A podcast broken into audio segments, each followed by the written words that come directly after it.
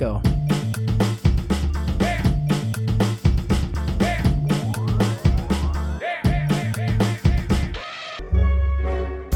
Bom dia, porra, boa tarde, porra, boa noite, porra, planeta galáxia, meus amigos aqui, meus velhos amigos, o Vi, o Lê, uma pena que o Matheus não esteja, aquele velhaco, uh, e eu, a gente está começando mais um Obsessões, o podcast dos Sessões de Cinema, que já tem mais do que 10 anos, certamente, pelo menos da nossa amizade, que já está envelhecendo. E hoje a gente veio aqui para falar sobre a Vortex. Vortex, os caras me lembraram o nome do filme, muito bem. Vortex ou Vórtice. É Vórtice que fala a palavra em português? É o Vórtice, né? Basicamente é um filme do Gaspar Noé, um cara que já foi visto por, pela gente aqui, e a gente decidiu escolher esse filme porque o Leandro sugeriu, ele viu no MUBI, e quando o Leandro fala, a gente segue, porque ele é nosso mentor intelectual, filosófico, metafísico. E todos nós assistimos o filme, é, e eu vou fazer a, a, parte da sinopse primeiro, e aí eu já distribuo as cartas para a gente começar o jogo, beleza? Então vamos lá. Momento sinopse é o seguinte: Vortex, um filme de 2021, mostra alguns dias na vida de um casal de idosos em Paris. Uma psiquiatra aposentada e um escritor que trabalha. Um, epa, desculpa. Opa! Falhou, foi mal. de novo. Momento sinopse com o nosso Fernando. Vai. Você tá com o texto aí na frente? Tô, é que eu não molhei a garganta. É só ler, Fernando. Veja. Não, tá difícil hoje, tô ficando velho, não tô enxergando. Vortex mostra alguns dias na vida de um casal de idosos em Paris, uma psiquiatra aposentada e um escritor que está trabalhando em um livro sobre cinema e sonhos.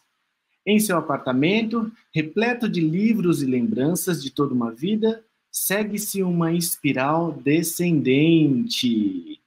Muito bem, Gaspar Noé aqui nos presenteando novamente. Eu queria saber de vocês, meninos, por que colocar Noé de novo? Por que, Leandro, você colocou esse filme? O uh, que, que você achou do filme? Impressões iniciais? Seus primeiros dois centavos? Com você, Lê, o Viva é por último hoje. Hoje você vai ser prestigiado, uma vez que você escolheu essa porra desse filme.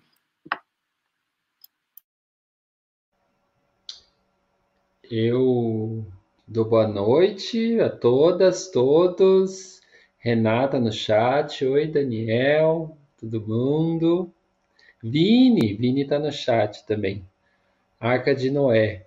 O que, que é Arca de Noé? Vini. Ah, toda a Arca de Noé. Será que eu entendi?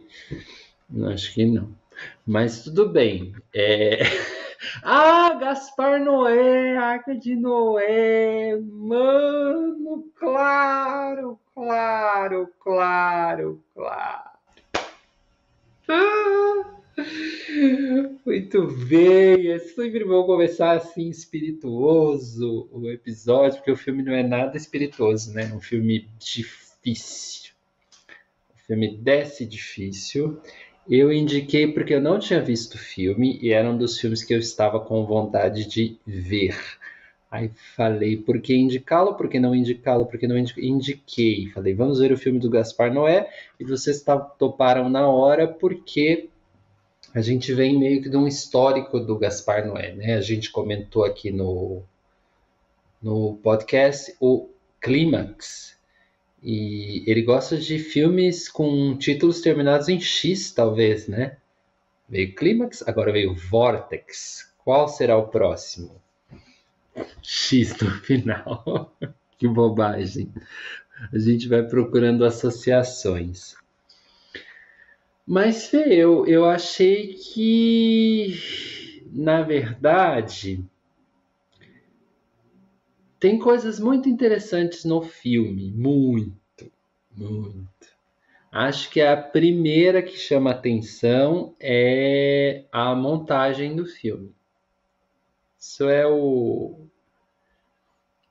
é, um, é uma coisa que fica remoendo em você o tempo todo. Por que, que ele optou montar dessa forma e por que, que isso pode significar tanta coisa e ao mesmo tempo pode ser só uma escolha estética.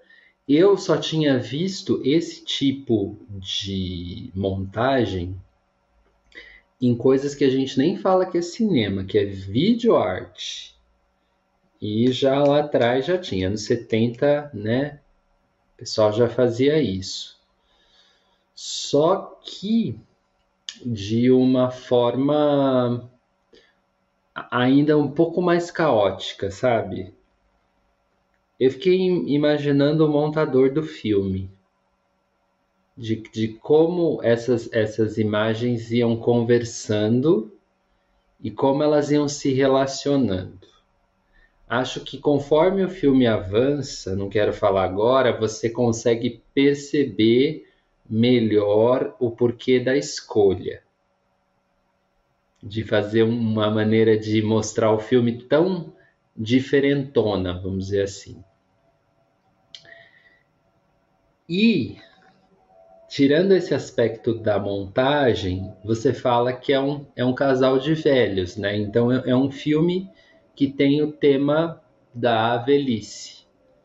E que a primeira cena é muito bonita, né? Você acha que é muito lindo envelhecer no sul da França, porque tem aquela coisa de abrir a janela, de flores.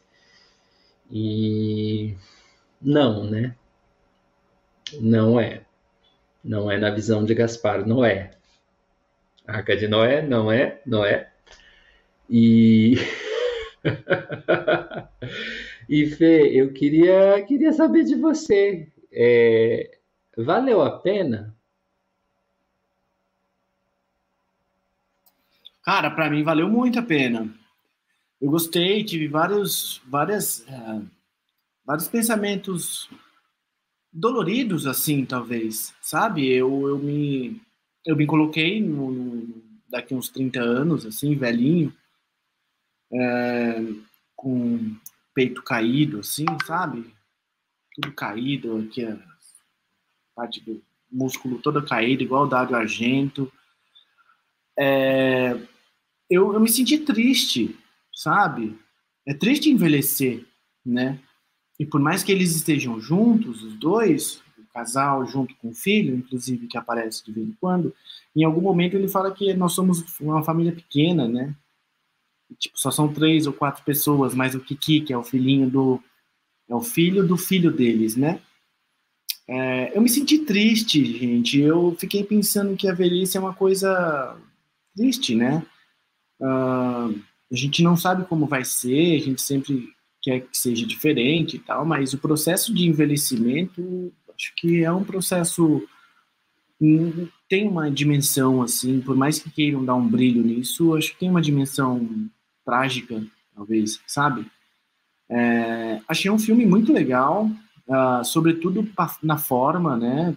Porque é dividido. Trágico, trágico é uma ótima palavra, Fê. É um pouco trágico, assim. A dimensão trágica da, da existência, né? É, é boa. Acho que esse termo resume bem o pensamento que eu queria desenvolver, ler. o trágico da existência, assim, sabe? Uh, Acho, acho que o Gaspar Noé é muito bom na forma, né? Como ele conduz. Nesse daqui, diferente de outros filmes dele, que a gente tem quase que a impressão de primeira pessoa, nesse daqui a gente tem uma tela dividida no meio é, e gravando duas pessoas numa mesma casa é, causa um estranhamento muito grande em mim. Eu ficava toda hora olhando para o quadro da direita e depois para a esquerda e ficava meio assim, sabe? tentando entender o que era, é, claramente proposital, né, por parte do, do Gaspar Noé. Então, eu acho que é um filme assim que te tira de uma zona de conforto, te faz refletir sobre a vida, te faz refletir sobre o final da vida, te faz refletir sobre um monte de coisas, sobre os problemas que você vai enfrentar, que a gente vai enfrentar inexoravelmente, sabe? É, eu achei um filme muito bom, achei um filme muito bom. É um filme diferente, Não senti o peso do Gaspar Noé no sentido de ser um filme muito lento. Esse daqui eu gostei, talvez porque os personagens eram velhinhos e, e as ações são mais lentas mesmo. Não me causou um estranhamento, diferente de alguns outros. Por exemplo, Love, que eu acho um pouco estendido. Mesmo Clímax, tem bastante ação também, é um pouco estendido. Mas assim, gostei. O Gaspar Noé é um cara que cada vez mais eu gosto. Eu não só, eu só não assisti o Irreversível, certo? É o Irreversível, né? O que tem a cena do. Acho que a cena do, do estupro e tal. Esse daí eu ainda não assisti. Mas fora isso, eu gosto muito dele. Gosto muito mesmo. O Vic veio de, de Boina em homenagem ao seu avô, Vi, o que, que você achou do filme de modo geral assim?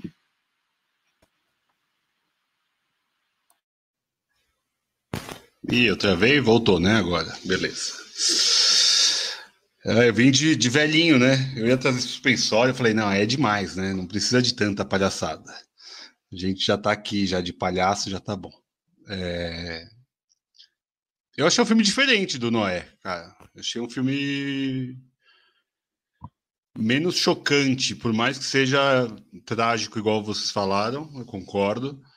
Mas eu acho um filme mais de observação, né? De mais de, de contemplação, parece. E é angustiante, como os outros filmes, mas eu acho que a divisão no meio da tela me dá essa angústia, sabe? Eu, eu queria estar tá vendo, sabe? Eu queria estar tá com um binóculo conseguindo olhar os dois lados por inteiro. É, e acho, acho complexa, é, achei super corajosa até a escolha, né, de dividir a tela ao meio. Quase o filme todo, né? Tem algumas partes que não, mas é quase inteiro dividido ao meio. E isso é, é angustiante, porque a gente não consegue fazer e acompanhar, acompanhar as duas, os dois lados é, por inteiro, vai, digamos assim. A gente fica muito assim, né? Parece jogo de tênis. É, eu fiquei com essa impressão do jogo de tênis, sabe? Porque eu quero ver o movimento antes do cara bater a bolinha, eu quero saber para onde ele está mexendo. E, então ficava um pouco, acho que é até claustrofóbico. Me lembrou um pouco, você falou, né, que muito de videoarte, eu também acho que me remeteu a isso. Mas eu lembro um pouco de, durante o filme, mexer na, no tamanho da, né, da, da tela, é, Mami, é, o mãe, mamãe, acho que é o nome em português do Xavier Dolan, que em algum momento lá toca é, Oasis e o menino abre a tela e vira widescreen. É, foi uma das poucas que eu lembrei assim de, de filmes que tem um impacto visual do tamanho da tela e com motivações, né? Não não só meramente estéticas. Eu acho um filme super maduro. É, vórtice, né? É, é, esse espiral e como todo espiral tem um fim, né? É, pensando, sei lá, num parafuso, pensando é, em qualquer coisa nesse aspecto, a gente tem um final e o final é sabido, né? É, e a vida tem esse fim. O filme me chama muita atenção na relação do, do, do casal de idosos, que acho que é o ponto central do filme, mas acho que a relação com o filho me pegou muito eu achei muito doloroso aquele filho com o neto também, é, colocado na tela ali, dividida também. E eu também tenho uma família pequena, então eu acabei meio que me identificando com algumas coisas assim, sabe? De ver o fim, ver a família acabando. Então, esse tipo de, de apelo me pegou. É, me pegou emocionalmente, digamos assim. Então, em certo momento do filme, o filho começa parecendo que está discutindo com o pai e a mãe que está já num processo mais de degradação mental, né? Não sei exatamente qual é o tipo de doença que ela tem para eu poder cravar aqui, mas eu, ela começa meio a falar, para, para de brigar. E daí o filho fala, pela primeira vez eu estou conseguindo conversar com meu pai, ser verdadeiro com meu pai. E isso foi algo que aconteceu comigo, com meu pai. Eu demorei anos para ter uma conversa na lata com meu pai. E, por sorte, tive a oportunidade de, de tê-la. Deve ter um monte de gente que passou por isso sem ter. Pela vida, sem ter uma conversa olho no olho, na dor, sobre uma perda, sobre o que for. Então, o filme me bateu muito, assim, sabe? No meu, no meu calcanhar de Aquiles, que é a morte de meu pai, que é recente ainda e tudo mais. Então, é, visualmente, eu achei muito, muito bom. Mas eu acho que tem muita história ali dentro que é muito legal. Por mais que seja uma história que aparentemente já sabe o fim desde o começo, né? Me parece muito claro desde o começo do filme que a gente está indo apenas para o caminho da luz, vai vamos falar assim. Então eu acho que é tocante, é, pelo menos me, me, me, tocou muito, até pelas relações pessoais que eu me vi no filme. É, a relação com, com o Neto ali também é muito, muito triste, né? É, é, é um filme tristíssimo, gente. Quem não viu e tá mal, nem vê. É, para falar bem a verdade, porque por mais que a gente saiba que todo mundo vai morrer um dia, mas são tantas camadas ali que vão sendo colocadas que eu acho que tem que estar pelo menos minimamente bem para ver o filme, sabe? Queria só falar que o Dario Argento está muito bem na tela, me chamou muita atenção. Eu nunca tinha visto nada dele atuando. Ele é um grande diretor, principalmente do terror, né? Ele é um grande, um dos grandes. Legal que ele, se não me engano, ele também é de origem argentina, né? e como o Gaspar Noé também é um franco-argentino. Então, não sei, eles têm. E depois até tentei fazer alguma conexão entre o cinema dos dois, não sei se é possível, não conheço tanto do Argento assim, mas são filmes que impactam, né? Então, acho que a lógica do impacto, né? Acho que o Lê, no, no clímax, ele chegou a falar sobre ser um estrangeiro eternamente num outro país. Do, dele morar na, na, na, França, no caso. E daí tem essa revolução que está dentro de si, e daí é o choque, é, é a barbárie, é a dor. E esse filme eu acho que tem tudo isso, mas é, pelo menos a mim, me, me pareceu muito mais terno, por mais que seja doloroso. E, e, mais que tem os embates, os xingamentos, um tratando mal o outro, mas eu vi amor ali também, sabe? Eu vi um pouco de amor naquela relação por mais pesada que seja. Seja com o filho, com a tentativa de salvar o filho, um filho que é drogatito, drogadito, é, que tem problemas de relacionamento, de, de sociedade, né? Parece que ele não é um cara que é, que é capaz de viver em sociedade. Então são muitos elementos. Eu só estou jogando aqui para vocês se virarem agora.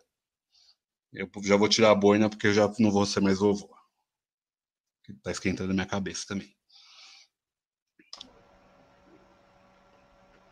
Sim, eu acho que concordo com o Vitor quando ele fala do, dos assuntos que o filme aborda. São muitos e muito atuais, né? Mas eu queria pegar o gancho do Vini, que fala que não gosta do Noé. E, cara, eu vou dizer que eu adoro os filmes que esse cara faz.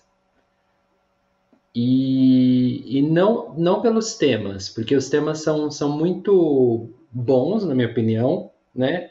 Também gosto disso, mas o que me chama a atenção nele é o, é o, é o cuidado do filme. Assim, ele tem equipes muito boas.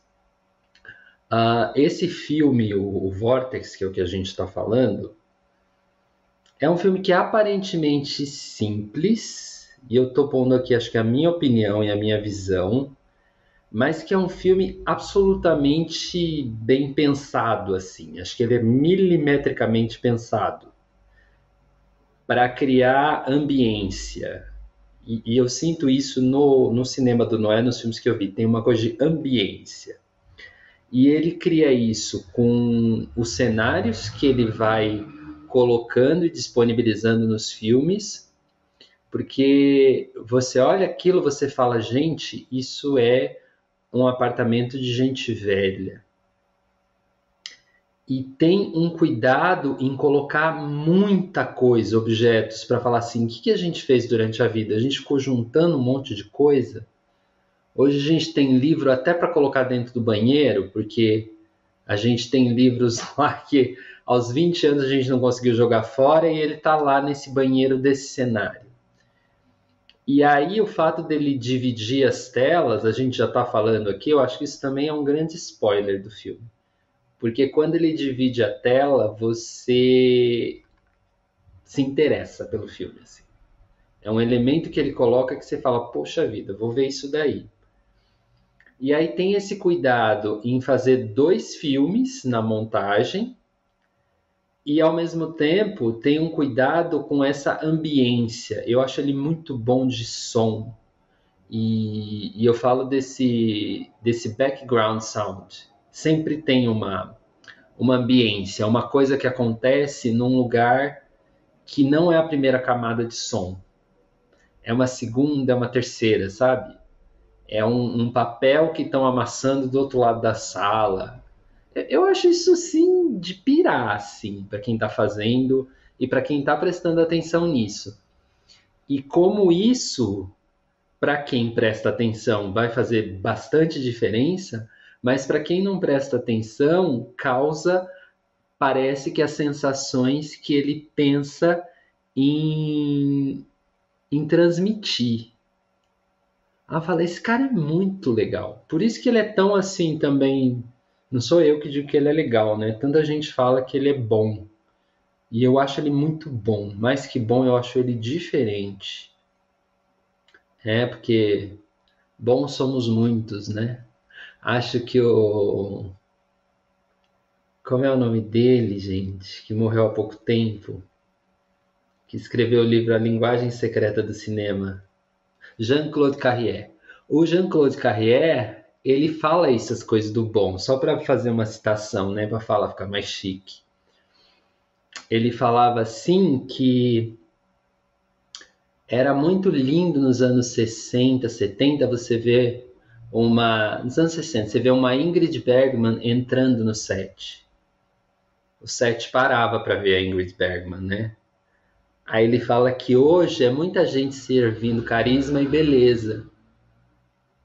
Então não se faz mais uma Ingrid Bergman, né?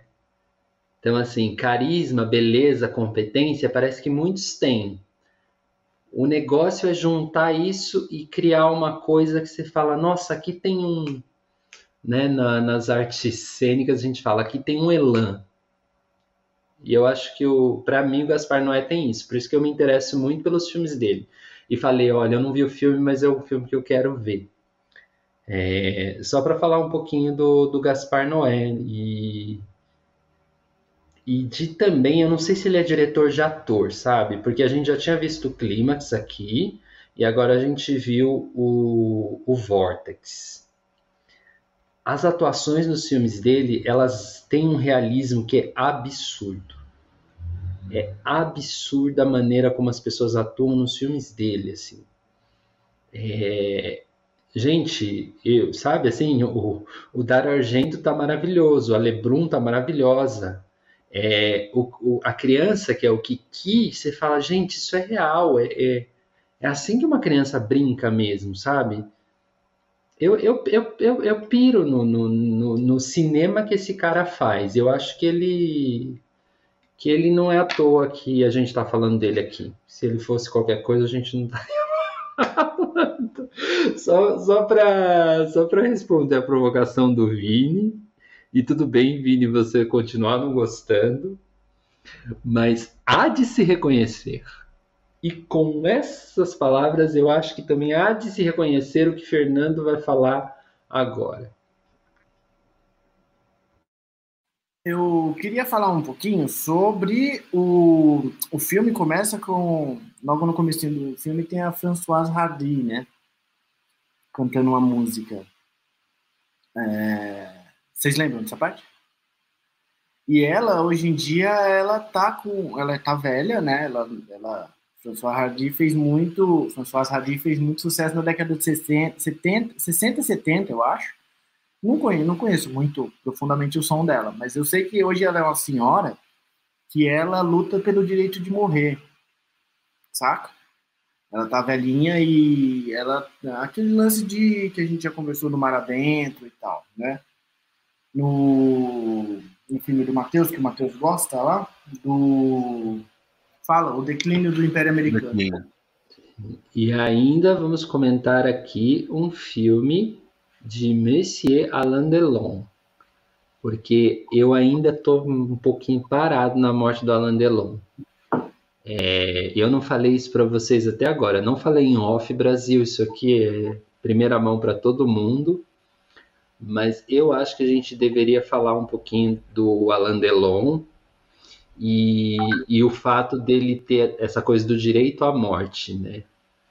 Assim, eu, eu fiquei pirando assim com a morte dele, porque ele morreu, acho que por suicídio. É, auto, né? Assim, é, não, foi assistido, assistido mas é eu não lembro. É, mas eu não lembro se. Ah, ele mesmo tem que fazer isso, não é isso? Hum. Na lei? É, tem alguns países que não é permitido, né? É, ninguém pode fazer isso por ele, ele faz isso. Ele dá lá a injeção letal, acho que foi assim que o Alan Delon morreu. E, e aí eu fiquei naquela semana, eu tenho aqui o Leopardo, fiquei vendo o Leopardo, não sei o que pirando no Alan Delon, mas continua falando aí desse direito de morrer, fake. Cara, eu nem, nem sabia que o Alan Delon tinha morrido, que mataram ele, gente. Fiquei sabendo agora. Puta, cara, tô malzão. Porra, mataram o Alan Delon. Foda. Então, aí tem esse lance dessa mina que tá nessa mesma vibe e tal. E o Gaspar Noé também, mano, ele, ele passou um tempo zoado aí, né? Esses anos atrás aí. Parece que ele comeu um negócio, uma ostra, umas ostras estragada e teve indigestão, depois teve um bagulho na cabeça, ficou de cama. É sério, velho, é sério no, no ínterim desses filmes, do último filme dele para esse, ele passou por um período bem escroto, assim, que ele ficou, tipo, uns seis meses em casa, olhando pro teto, assistindo todos os filmes que podia, tá ligado? Assistiu vários filmes que podia. E aí, depois da pandemia, sai Vortex, entendeu? Então, é um cara, é uma coisa que também mudou na filmografia do, do Gaspar Noé, assim, a experiência zoada que ele teve, talvez, de proximidade com a morte, tá ligado? Porque quase que ele morreu. Teve um derrame, ficou um tempo desligado aí, sei lá, alguma coisa assim. Eu vi isso em algum lugar aí, quando eu tava, tava vendo o filme e fui atrás de algumas informações sobre o filme também. Então acho que é louco porque tipo mostra também a maturidade e difere de todo o cinema que o Gaspar Noé vinha fazendo, né? Sempre tem droga à porta direita nos filmes dele, nesse não tem, só uma parte que o cara dá uma peguinha ali na heroína para dar uma relaxada, pá, de leve, aceitável, tá ligado? Dentro do, do, do universo do Gaspar Noé. É... E eu acho que vocês falaram da atuação do Dário, né, cara? A cena da morte é fantástica. Spoiler, os dois morrem, tá? Já vamos deixando falando aqui, os dois velhos morrem. Tipo, já estavam ali no bico do corvo mesmo. Se você não assistiu, assista mesmo assim, porque é a morte, a morte, assim, se sente que a vida tá saindo do cara e a, e a porra da mulher tá dormindo do outro lado da tela, sacou? E o cara tá lá com falta de ar, ele tem um ataque cardíaco, cai de cara no chão. É... Mano, é uma cena pesada também, cara. A cena de morte pesada que o Dário faz como se fosse um ator assim primoroso. É louco esse lance Não, de diretor é ser maravilhosa, bom Fê. É maravilhosa a cena do socorro dela. Do né? socorro é muito legal. Nossa, é maravilhoso aquilo. É maravilhoso. Não tem. Veja o filme, mas assim, não tem um desespero, né? Assim, essa coisa da pessoa. Lê, procura aí, porque não morreu, parece. Ele só pediu, mas não aconteceu ainda. Gente, para mim o Alan Delon já tinha morrido. Então, eu até fui procurar aqui, porque eu também lembrava desse pedido dele, mas aparentemente ainda não aconteceu a morte dele, tá? Ele ainda não conseguiu ah. a morte dele, ele ainda tá vivo. E, mas quem morreu assim recentemente é o próprio Godard, né? Gente, eu por... matei o Alan Delon no meu coração e agora ele viveu de novo. Até pulsou o seu coração. Quem falou que novo, ele não né? morreu? Quem falou que ele não morreu? Não, eu procurei no. Procura aí as notícias. É, eu acabei Fala de. pro Vini falar aí no chat. Vê se o Vini sabe se ele morreu ou não. O Vini vai saber. Vou assistir, então. É, para essa semana, então, Rocco e seus irmãos. Vamos ver. É, não tinha. Para mim, não tinha morrido. O Alain Delon. Para mim, ele tinha morrido. Pra mim, é, tinha é, então, é, porque saiu até vídeo dele. O filho divulgou o, vídeo. Ele fez, o, ele fez a carta, né? Ele fez a carta se despedindo do mundo. O é, Alain fez isso. Ué, mas ainda Coitado. não aconteceu o vídeo, pelo menos eu não achei ainda, tá? Pelo menos eu não achei a morte dele aqui. Coitado, deixa é. ele morrer, gente. Ele não quer mais. É, mas isso é algo real, porque a gente já comentou lá nos primeiros textos que a gente fez, 13 anos atrás, que é de Mar Adentro, né? Que é a história real do São Pedro, que ele não conseguia se matar, né? Porque ele estava preso na cama, ele não tinha movimento, só movimentava da cabeça para cima. É, a gente viu isso em outros casos também, né? Igual a, a, gente já comentou nas invasões bárbaras, que tem essa relação do Remy, que tem esse interesse de morrer, ele não, não vê mais nada na vida além né, da morte. Então eu, eu acho que é um direito muito humano a morte, querer a morte, sabe? Eu, eu acho interessante essa permissão, talvez dizer assim, né? a permissão de, de poder morrer. Por mais que a gente seja muito egoísta, né? Principalmente quando vai alguém, quando não é a nossa escolha, a gente nunca quer que o ente querido vá. Mas eu, eu entendo, principalmente a mãe, no caso aqui no filme, né? É legal que os personagens não têm nome, né? É a mãe e o pai. É, isso eu acho legal até, porque você não cria também tanta empatia, é, por mais que você goste daquelas pessoas ali, mas você não cria um elo, um vínculo, né? É, mas eu, eu, queria só voltar no, no fato da. O Lê falou como é difícil, como deve ter sido difícil editar e montar esse filme. Eu tenho para mim que foi algo filmado sempre com as duas câmeras ligadas, sabe? se aquele take não deu certo, não deu certo das duas câmeras. Eu não, eu, pelo menos eu não, eu não, notei nenhuma montagem, porque principalmente as, as, cenas que eles são muito perto um do outro e parece que tá, parece que é a tela inteira.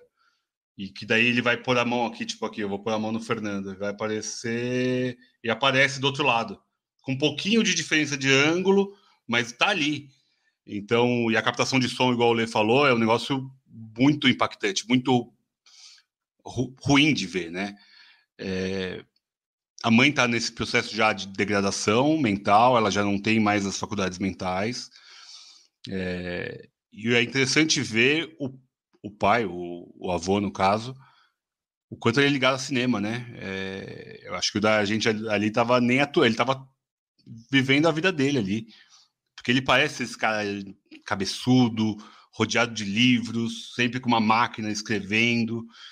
É, e como a gente acumula coisas, o Lê falou isso, eu acho que, putz, é, quando eu fui, a gente foi limpar as coisas do meu pai, meu Deus, coisas que a gente não tinha nenhuma necessidade, coisas que a gente não sabia que estava com ele, e por aí vai. Então, assim, a gente guarda muita coisa. Eu já me mudei de casa quatro vezes, é, depois de, de ter saído da casa dos meus pais. É incrível a capacidade que a gente tem de guardar coisas, de ter coisas, e que às vezes a gente nem usa. É, é incrível a gente pensar nessa, nesse acúmulo de objetos e como a gente dá significado a esses objetos.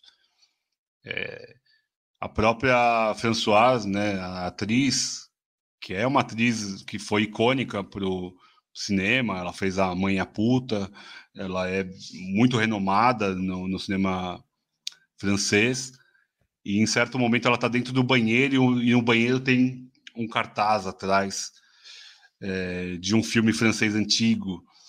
Então é, é, tem muita referência a cinema ao filme também. Acho isso muito interessante de, de, a gente que gosta de cinema ver como se fossem easter eggs mesmo, né? É uma recomposição do cinema principalmente francês antigo, que está sendo colocado ali no filme, e como essas figuras vivem também do passado. A gente acaba sempre ficando preso. Né? Os clássicos eram muito melhores que o cinema atual. Eu acho que a gente vê um filme como esse, a gente começa a, a dar valor também para um cinema contemporâneo. E pensar que talvez Vortex daqui 50 anos vai estar sendo visto. Talvez como A Manhã Puta, como outros clássicos do cinema francês. Eu acho interessante essa ver a, a, velhice, sabe? Eu acho muito. A gente aprende muito vendo os velhos, vendo uh, os idosos passando história. Por mais que elas talvez já não lembrem mais tanto, tanto já não, não se adaptem tanto ao novo mundo, é, eu, eu entendo que a gente pode aprender muito com, com esses senhores mais antigos, com contadores de histórias e criando as histórias, porque o filme tem duas histórias. E está sendo filmado por duas câmeras diferentes. São dois ângulos da mesma história. Mas cada um com um olhar, com, um, com uma voz. Eu acho que o filme ele ganha dimensões gigantescas com isso. Porque a gente viu um filme de 2 horas e 15, mas a gente viu dois filmes de 2 horas e 15. A gente viu um filme de 4 horas e meia e a gente nem se tocou com isso. Então eu, eu acho brilhante, assim, sabe? Eu, eu, eu tenho um, um pouco de pé atrás com o Noé, mas no, no expositivo, sabe? É, eu acho que você pegar irreversível, uma cena de estupro de 15 minutos ininterrupta, é uma coisa que talvez não precisasse ter no cinema, sabe?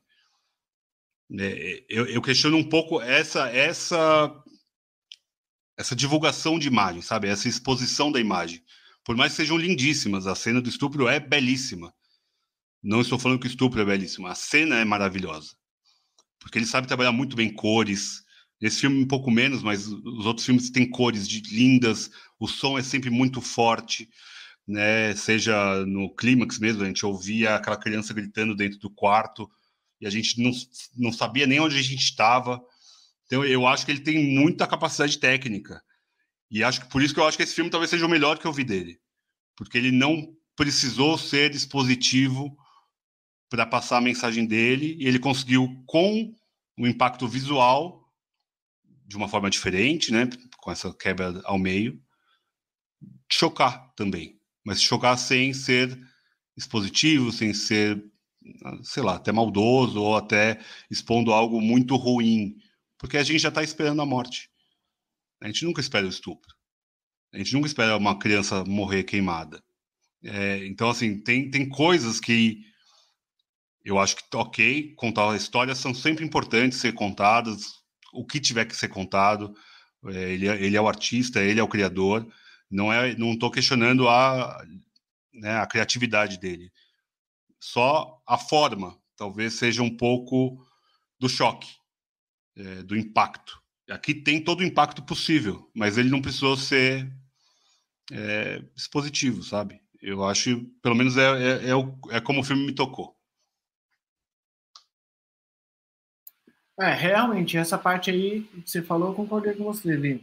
Porque, de fato, não é tão expositivo assim. É um filme que nem, nem chega a chocar pelo, pelo pela pegada do Noé, né? Quem assiste Noé a primeira vez ou você vai sair chapado de um filme sem usar droga, tá ligado? Que essa é muito a sensação, ou você sai muito brisado com uma ideia muito ruim de, tipo, um dia tomar uma droga e dar uma viagem muito bad trip, tá ligado?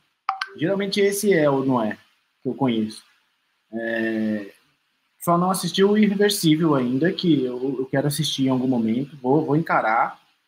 E ele é um cara problemático, né, mano? Ele é o o infant terrible da França, como falam, né? É um, é um, é um cineasta bem sui generis, para lembrar o Matheus. Beijo, Matheus. Usei uma expressão sua. É... Você, Lê, fala mais o que, que você achou, solta tudo. O que, que você. Qual a sua relação com os velhos, Lê? Qual, qual as memórias que você tem com o velho? Velho não, é feio falar velho, né? É idoso. Mas assim, velho, tipo assim, que a gente não precisa colocar pano, maquiagem. Uhum. Mas assim, você tem alguma história com o idoso? Vamos lá, uma história rápida com o idoso, cada um. Nossa, uma história rápida. Eu queria falar mais do filme, Fê. Então, Mas eu ver. falo do meu, do meu idoso também. Porque uma, uma das coisas assim que eu falo dessa ambiência é ele fazer um filme tão claustrofóbico como é o, o Vortex. Ele gosta desse, dessa sensação de claustrofobia. É, é mais um filme que parece não tem para onde escapar, né? Porque a casa tá cheia de coisas, o ambiente é escuro e tudo mais. Mas eu, eu acho um filme tenso em, em, nenhum momento eu, eu talvez reagi como o Vitor reagiu. Em nenhum momento eu senti ternura por nenhum personagem, nem pela criança. O tempo inteiro para mim era aflitivo. É, tá prestes a acontecer alguma coisa muito, muito ruim. Né? E, e, o que acontece é o desfecho que o Fernando falou, né? Eles estão tão velhos e eles vão morrer. E, e, acho que até algumas sinopses falam, ah, é uma viagem sobre a existência, a mortalidade, blá blá blá. Mas talvez uma das coisas que me inspire uma ternura é o fato dela ter essa demência. E a demência é a palavra do Gaspar Noé, tá? Nem é minha. Ele fala demência. É, tem um, um, uma resposta curta dele, né? Como você resume o Vortex? Aí ele fala assim: demência é um pesadelo. É uma, é uma frase dele. Mas por que, que eu falei da, da, do momento que ela socorre o, o cara, né? É, o velho, né? O pai. Acho que ele não tem nem nome, o personagem, né? O pai, o Dario Argento porque eu acho que isso ocorre nessa, nessa coisa que o pessoal fala que é a loucura diagnosticada. Em alguns momentos você cria uma lucidez, né? Um contato com a realidade, uma luz. Aí o olhar muda e você tem uma atitude que é assim muito como é que eu vou dizer muito adequada para aquele momento, sabe? E você percebe isso na personagem da mãe às vezes, esses momentos de luz assim. Eu acho isso uma coisa muito interessante. Eu acho que foi feito de uma maneira bonita. Acho que a, a, a parte bonita do filme talvez seja isso. Em algum momento eu me recordo de quem eu sou. E quando eu me recordo, eu estou presente. Né? Isso, isso é muito interessante.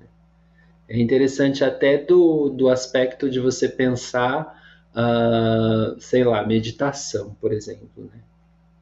Em que momentos a pessoa está presente e em quais momentos ela está numa uma aleatoriedade de pensamento ou ela está bagunçada, para usar uma palavra que eu gosto, ou ela está muito bagunçada e elas, eles têm esses momentos de suspensão, assim, sabe? Quando corpo, mente e espírito funcionam para uma coisa. E eles e consegue transmitir isso no, na tela. Eu acho fantástico. São os momentos que eu acho assim, falo, nossa, aí é magia. Mas é um filme que para mim me deixa muito tenso o tempo todo, o tempo todo. E tensão talvez reflita um pouco de medo da morte, que é um dos grandes medos do, do ser humano, né? Porque se ele morrer no chuveiro, que vai morrer. Se ele morrer com gás ligado, vai morrer. Se ele morrer de infarto, vai morrer, né? É, e porque esses momentos que eles estão quase lá, num, num risco de morte, é, te deixa tão, tão, tão apreensivo? É uma pergunta que não, não tem uma resposta fácil, mas isso, isso tem no filme. E uma outra coisa que eu queria falar do filme é, e que eu acho que está também no Gaspar Noé, que tem um realismo do sofrimento, né? E que para o tempo de tela do cinema que a gente está acostumado, isso é prolongado. Porque a cena do infarto, ela demora, né? Demora para a pessoa cair no chão, assim. Ela luta. Você fala, isso, isso deve ser um infarto. Isso deve ser uma coisa próxima de um infarto. A pessoa não cai no chão e, né? É, e eu acho que o cinema vem fazendo isso. Falar isso é uma coisa mais próxima de um parto, né? Não é o parto cinematográfico. Isso é uma coisa mais próxima de outra coisa que o pessoal, ah, de um ataque histérico, né? Não é o que o cinema vem mostrando até agora. E eu acho que o, o Gaspar Noé, no clímax, acho que eu já falei isso, né? Ele quebra um pouco com esses cânones cinematográficos, e aí eu acho ele ainda mais e mais interessante. Mas História com Velho, por exemplo, acho que ela nem chegou a ficar velha, porque eu era criança, e quando você é criança também, a sua dimensão de tempo da vida é um pouco diferente, né? Uma pessoa de 50 anos já é velha. Às vezes uma de 40 já é velha. E eu tenho muitas lembranças de, da minha tia, da minha tia, minha tia Fermina, que era minha tia avó, né, tia da minha mãe.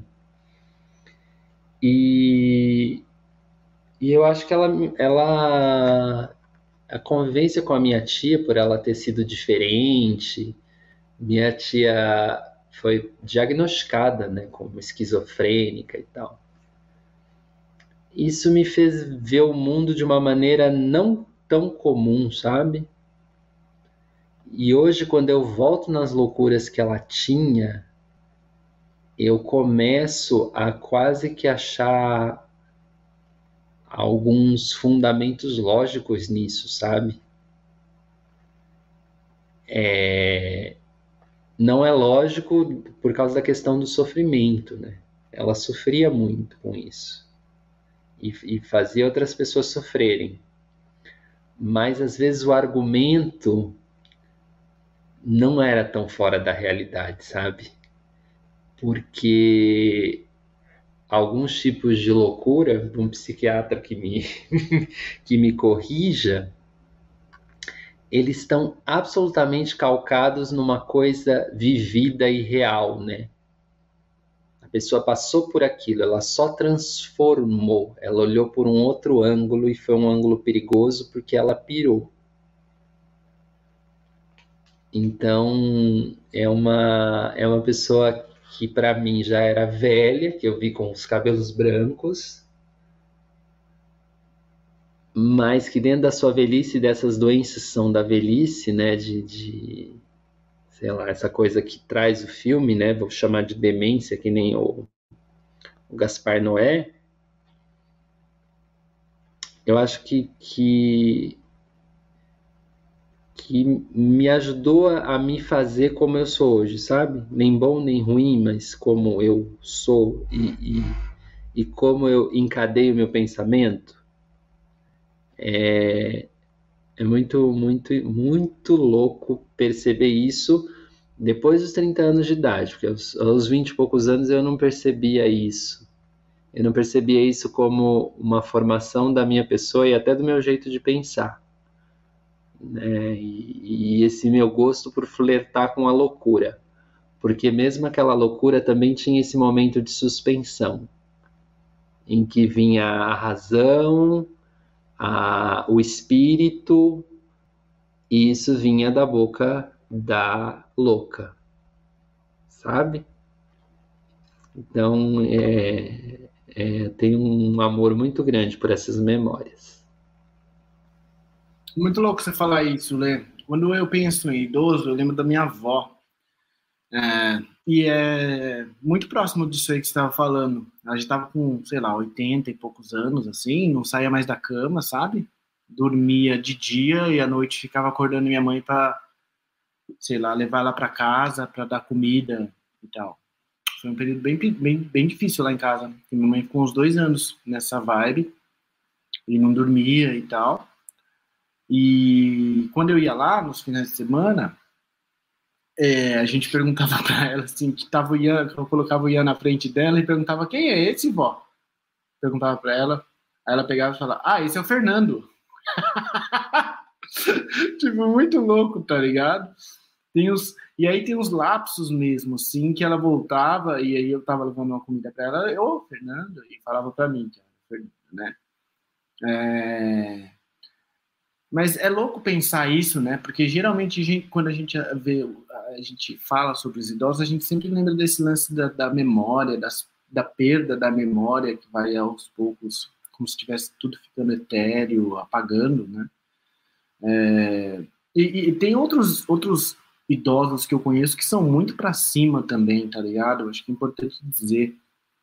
Tem tem, tem, tem, tem uma senhora no banco que ela, ela é uma punk rocker, assim, saca? Ela é anarquista. Ela é linda, tá ligado? Uma senhorinha linda, tipo, super pra cima. Mano, mais pra cima, às vezes, do que muito moleque da nossa idade, tá ligado? Porque não existe coisa pior do que, tá ligado? Um jovem ser velho, saca? Velho no, no pensamento, velho na alma, tá ligado? Porque a idade vai vir, é uma questão cronológica. O ponto é como a gente é, se lidar com isso, tá ligado? E ela é super pra cima, super, tipo, ela chega, bom dia, gente, porra, tá ligado? Fala, caralho, que energia ela tem, energia boa e tal. É, então tem, tem essa distinção também que é importante fazer. Ah, é isso, manos. Eu não, não sei. É isso, Fê. É isso é, é muito. A energia boa é uma energia quase que histérica. A gente não valoriza a energia velha, que a gente está chamando de velha, e que ela é muito boa, saca? É... Pensa no, sei lá, pensa no, no arquétipo do ancião.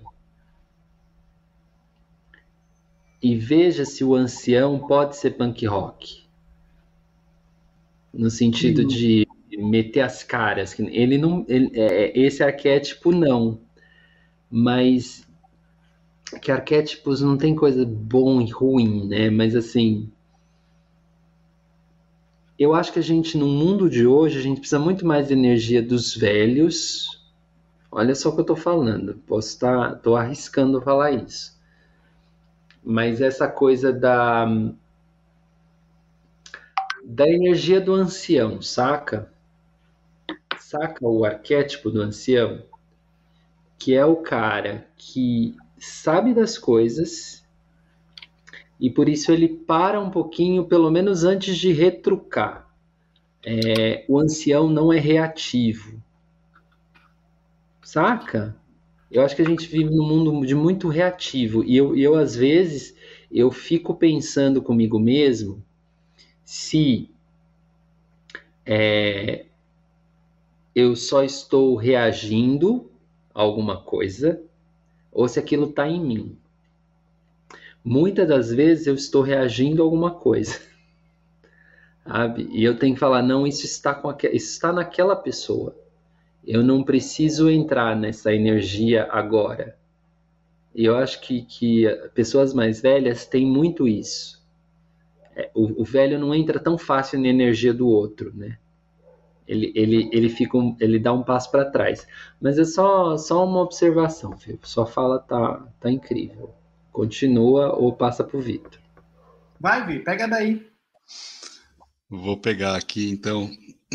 Eu, eu, eu acho que o Lê falou algo muito interessante sobre a energia, sobre a sabedoria, né? Porque também está no arquétipo do, do, idoso a sabedoria, né?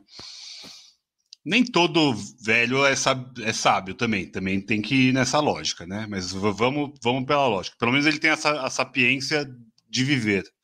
Então, essa sapiência não dá para tirar dele, porque ele viveu. Pelo menos os anos, não sei se ele viveu intensamente, se ele viveu tudo que ele queria, se ele meteu as caras durante a juventude dele ou não, mas ele viveu. Ele tem a bagagem da idade. É, eu, eu nunca tive nenhuma relação com alguém demente, igual o Gaspar colocou nessa palavra. É, meu, meus avós sempre né, acabaram morrendo antes de qualquer um desses problemas neurológicos. É, mas eu, eu vivi muito com meus avós. Os finais de semana eu vivia na casa dos meus avós. Então, é, é muito. Eu vivi muito com essa sabedoria, sabe? Essa presença de pessoas idosas. Eu vivi na casa deles. Então, no final de semana eu estava ou na casa de um ou na casa de outro. É, os avós paternos faleceram antes e daí chegou até o momento da minha avó Ruth, que foi minha última avó que faleceu, que eu ficava lá mais lá do que na casa dos meus pais. Então, cuidei muito, fiz muito café, cheguei a trocar fralda, cheguei a dar banho, cheguei a, a limpar.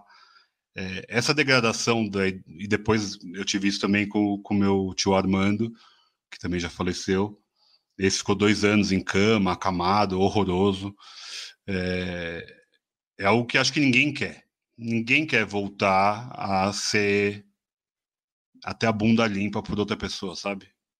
Eu acho que é, é uma dignidade que se perde quando você se torna idoso, que a gente chega até a pensar no, no abandono desses idosos, né? É, e é algo crônico de uma sociedade cada vez mais que não consegue parar, tem que trabalhar, tem que ganhar dinheiro, tem que cuidar do filho, tem que cuidar do neto.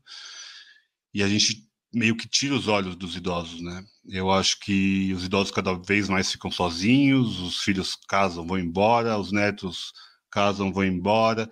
É meio que um ciclo da vida e tá tudo bem, mas a gente descarta esses idosos de uma forma muito cruel. É, o cuidado que a gente tem com uma criança, com um bebê que ainda não tem nada, que precisa da gente, que é dependente da gente. Tornar-se idoso é voltar a ser um nenê. E a gente tem que pegar no colo de novo. Então, eu recentemente vi no cinema Carvão, um filme nacional que está nos cinemas, vale a pena muito ver. E tem uma cena horrorosa no filme, eu não vou contar, mas que é, é basicamente isso, é o descarte de um idoso para abrir espaço na casa. Então é, é um negócio realmente muito impactante, porque a gente é, a gente está numa capital, a gente é privilegiado, a gente tem muitas muitas condições de ter o espaço na casa, de cuidar, de levar para nossa casa, de estar tá próximo sempre. Mas e, e quem não tem? A gente fez, né, por pouco tempo, aquelas idas ao, ao asilo, de mostrar filmes para os idosos. É... Eu ia falar sobre isso, Vitor. A gente talvez fosse a, a, única visita que eles tinham naquela semana. E isso é muito doloroso de pensar. E não estou culpando quem colocou eles no, no asilo, talvez até é uma escolha deles para não dar trabalho, né? Sempre o mesmo discurso de não dar trabalho, de não quero ser um peso. Mas é, é horroroso, é horroroso. É horroroso ver como a gente, como humano, a gente escolhe pessoas, né? E não deveria ser assim. Pelo menos na minha cabeça não deveria ser assim. É, eu daria tudo para estar com minha avó agora, sabe? É, com meu pai agora. Então, assim, é, é realmente um, é, é um fim muito triste, né? Morrer, so... a gente sabe que todo mundo vai morrer solitário, né? Todo mundo vem sozinho e vai sozinho mas toda a bagagem que deixou na gente, eu sou muito minha avó, eu sou muito meus avós, eu sou muito meu pai.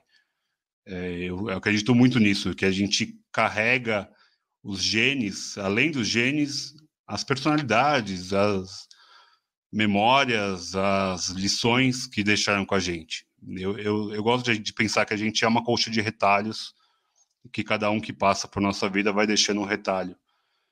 E às vezes a gente está deixando esse retalho morrer, é, esse retalho se esvair, né, como um papel molhado. Então, é, é, o filme me trouxe uma reflexão muito forte pelos que já foram, assim, sabe? E ver aquele filho tentando mediar os, os pais, um negócio super doloroso, por mais que ele mesmo não estivesse completo. Ele se sentia obrigado ou na necessidade de estar ali. E, e eu super entendo ele, porque o tempo passa e eles vão embora.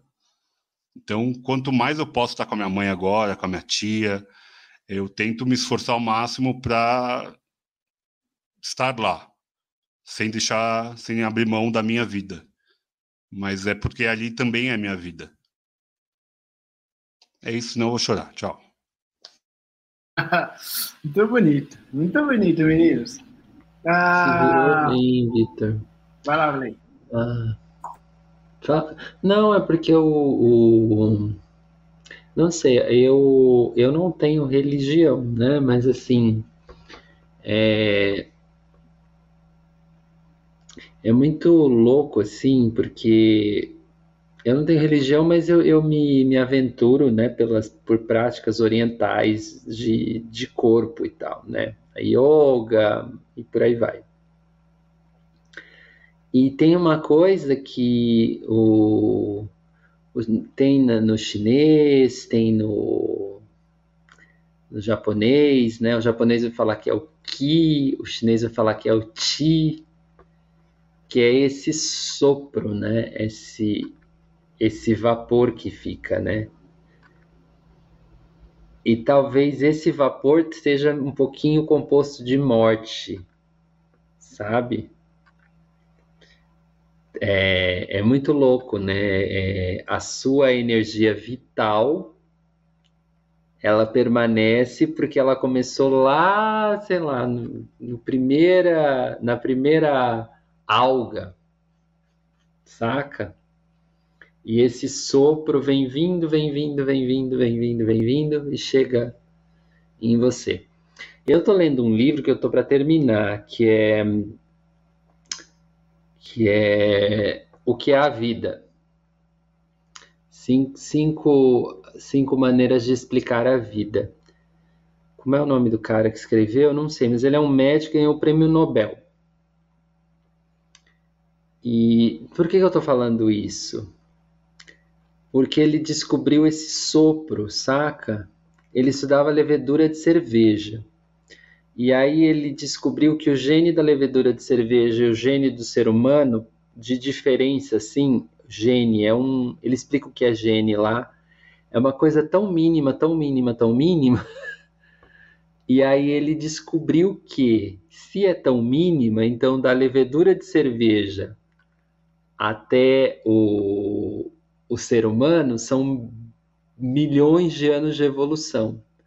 Então, nesses milhões de anos, a gente carrega o mesmo código. É, é lindo isso, né? E com isso, é, estudando a levedura de cerveja, ele, ele descobriu o tratamento para um câncer. E aí ele ganhou o Nobel da Paz. É, é incrível o livro, é incrível. E por que eu estou falando isso? Por causa do sopro, sabe? Esse sopro que vem da morte. Da morte, sabe? Assim, é. Você se compõe de morte, de velhice, de memória, e tudo isso pode ser matéria. Saca? Se você for para. Ele, ele compara os físicos e os biólogos nesse livro, inclusive como é que é a cabeça de um físico, como é o pensamento da biologia e como eles se degradeiam e se comparam. E é uma viagem, só para falar dessa coisa do, do sopro que o Vitor falou, que é, eu acho cada vez mais interessante, assim, sacar que, que eu não tenho 39 anos, sabe? nem o Fê tem 38, 39, nem o Vitor tem 30. A gente tem milhões de anos. É. que viagem, que viagem louca, Hoje tá Leandro. Tá profundo, hein? Nossa Senhora. Nossa Senhora, só falar é o Vortex, né? o Vortex. E tudo na vida tem quase. Estão ouvindo funk agora?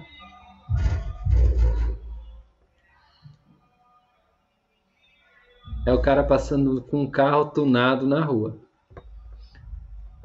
O Vortex, né? Assim, tudo na a vida tem forma de espiral, então a morte também tem essa forma, né? É, enfim. Rui Leandro, faz sentido. Rui, muito obrigado. O Leandro sempre faz sentido, Rui. Nosso mentor intelectual não é por menos. Ai, Fernando, Fernando, continue então aí na busca de sentido, Fernando. Cara, o sentido da vida é viver, eu acho. Como dizia o. o como é que é o nome do cara? Eu esqueci o cara. Gonzaguinha. Viver não. e não ter a vergonha de ser travesti. cara, esqueci quem disse isso, mas foi um pensador brasileiro aí. É... É, mas é isso, eu não consigo mais refletir sobre a velhice. Eu espero chegar lá com vocês daqui uns 20, 30 anos aqui, fazendo esse podcast de todos de cabelo branco, Vitor com boina, jacaré. Fazer ao vivo, não vai, não vamos fazer mais online não, vai ser ao vivo. Ao vivo, tá ligado? Até lá as coisas vão ter evoluído, a gente vai estar no metaverso, velhos, e nós somos o, o isso, acho que, é, acho que a gente vai envelhecer bem, gente. Acho que, acho que a gente vai ficar bem. O importante da velhice é ter amigos, é ter gente próximo, sabe? Que é deve ser muito difícil, muito ruim você ficar sozinho, se sentir, se sentir solitário, né? Tipo assim, velho e solitário é um convite para morte, eu acho. É isso. Vocês têm mais alguma coisa a falar ou a gente pode ir pro top? Vamos pro top? Beleza. Qual que é o top? O top é top velhice. Ainda bem que o Vitor colocou aí o bagulho, porque eu já não lembrava. E o Leandro tá com a mão no teclado procurando os top dele. É óbvio, ele não fez a lição de casa dessa vez e ele vai ser foder. Leandro, hoje você começa. Fala o seu top velhice. Olha, Brasil! Então a gente está inovando no rolê. É, então eu vou, eu vou acabar com, vou acabar com vocês. Vocês, então vem, vocês vem, vão vem, se arrepender de ter me colocado primeiro. Vou se arrepender até a morte. É, top velhices. Então, vamos lá.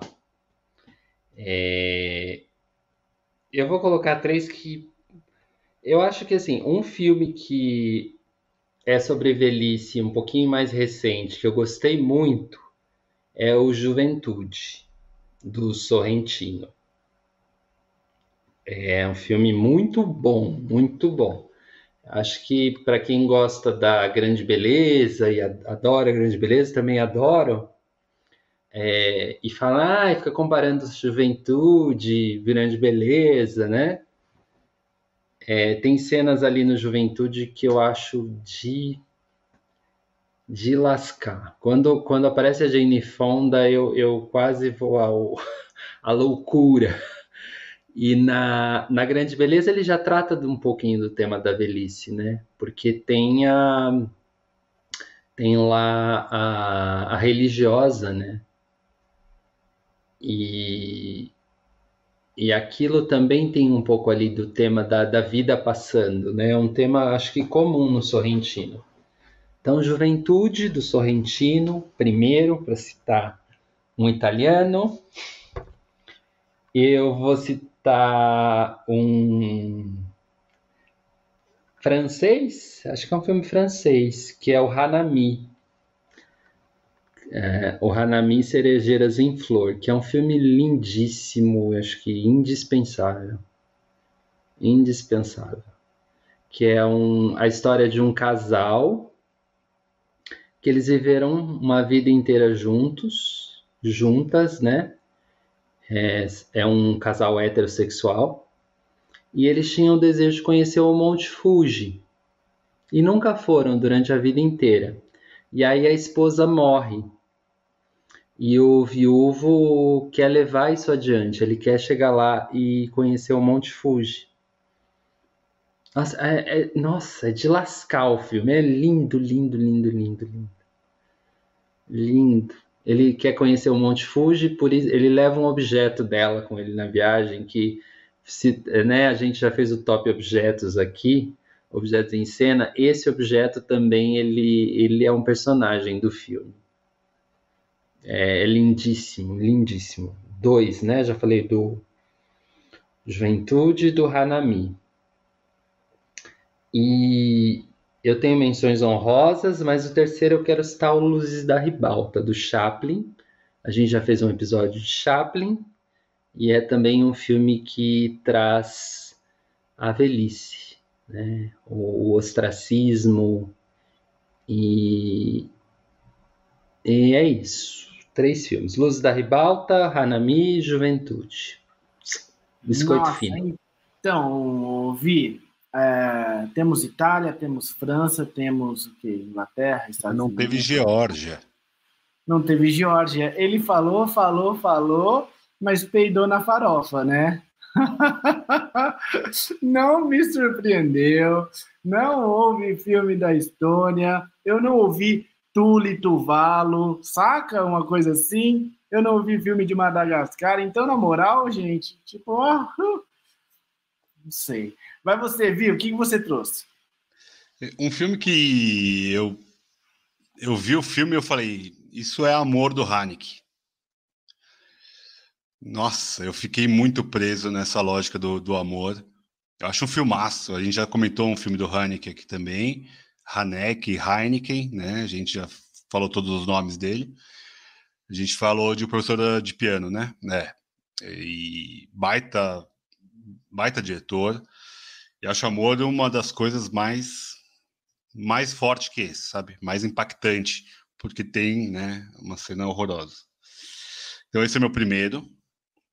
O segundo, é Gran Torino do Eastwood. Eu acho um baita filme dele. Acho que é o último grande filme do, do Clint, é, que mostra aquele velho ranzinza morando numa comunidade de asiáticos e não se adaptando e mostrando as suas fragilidades, as suas convicções. Acho um baita filme, um baita filme. E o último, sem as menções, porque eu também tenho menções, é Nebraska, do Alexander Payne.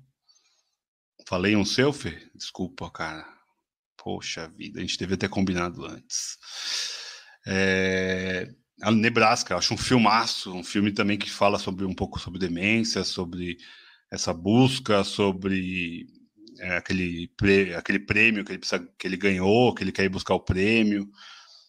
Filme lindíssimo em branco e preto, um branco e preto maravilhoso. Filme que eu quero até rever. É, buscando aqui, eu falei, pô, esse filme é, é bom, bom. O Alexandre Payne faz filmes bons que eu gosto. Você, Fê, desculpa aí ter roubado um, cara. É, fudeu, eu já não tinha três, eu tinha só dois. Aí você vai lá e fala o Nebraska e, porra, o pessoal que está ouvindo o chat, a gente vai, pô, vai, Olha só, eu ia falar Nebraska. Fernando, então com que, com que voz, com que autoridade você vem falar dos meus filmes, não, Fernando? Não, não. Que eu não, não trouxe filme, que eu não trouxe filme do, do Butão, não trouxe filme. Ah. Eu, eu, não surpreendo ninguém, eu não surpreendo ninguém. Todo mundo sabe que eu sou café com leite da tudo. Imagina, porque eu não trouxe um filme das Filipinas, não trouxe um filme do, da Terra do Fogo. Eu vou colocar um filme que é da, da década de 90 ou 80, no, se eu não me engano. Faz tempão eu assisti na sessão da tarde, não lembro muito bem do filme, mas é Cocoon. Cocoon é a história de velhinhos que voltam com a ajuda de alienígenas para a Terra viver.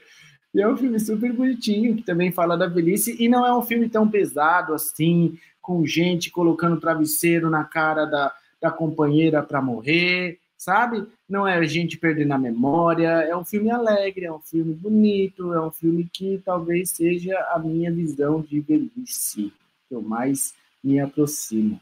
As menções honrosas de vocês, meninos, quero ouvir. Você tem, Lê, menção honrosa? Caiu até o fone. É... Crepúsculo dos Deuses, nossa, eu pensei que só fosse ser Crepúsculo. Puta, eu falei, Não poderia faltar na lista. Lobo lá, os vampiros que não morrem, nada a ver, viajou, meu. Crepúsculo dos Deuses, é, na mesma linha, eu já citei nos títulos o que terá acontecido com Babe Jane. E deixa eu ver aqui na lista se tem mais algum. Se o Fernando não falou.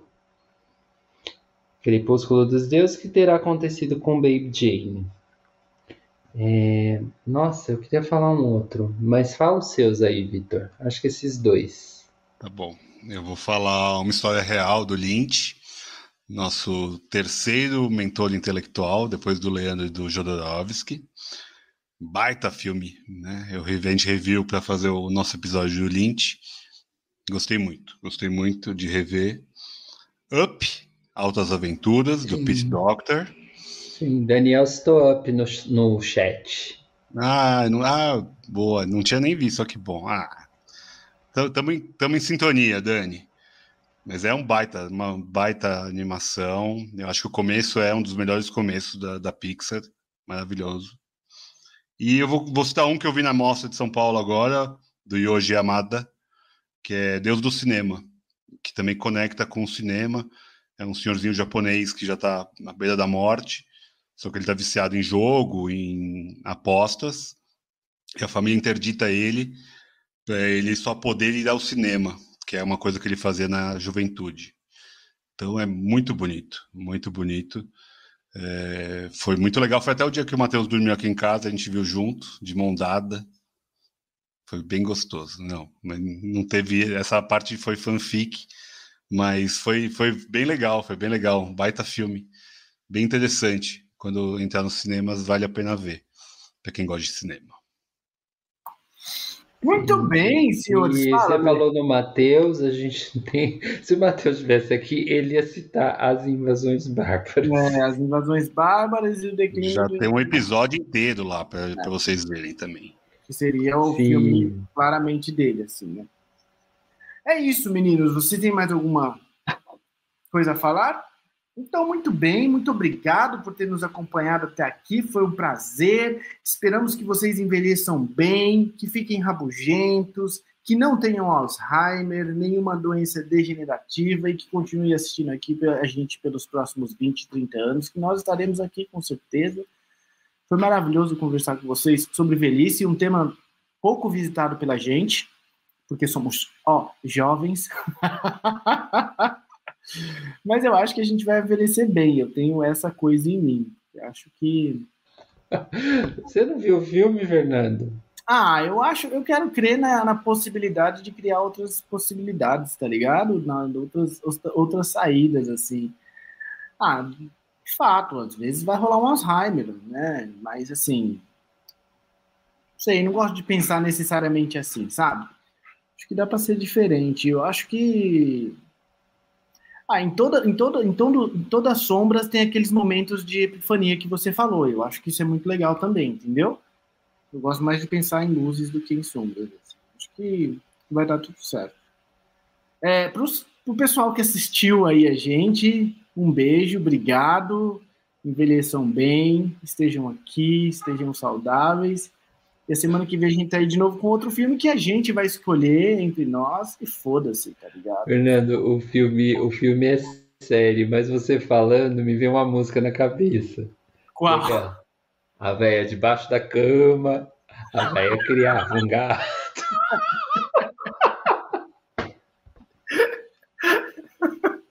Maria Alcina, que também já tá velha, mas deve estar tá aí a nativa.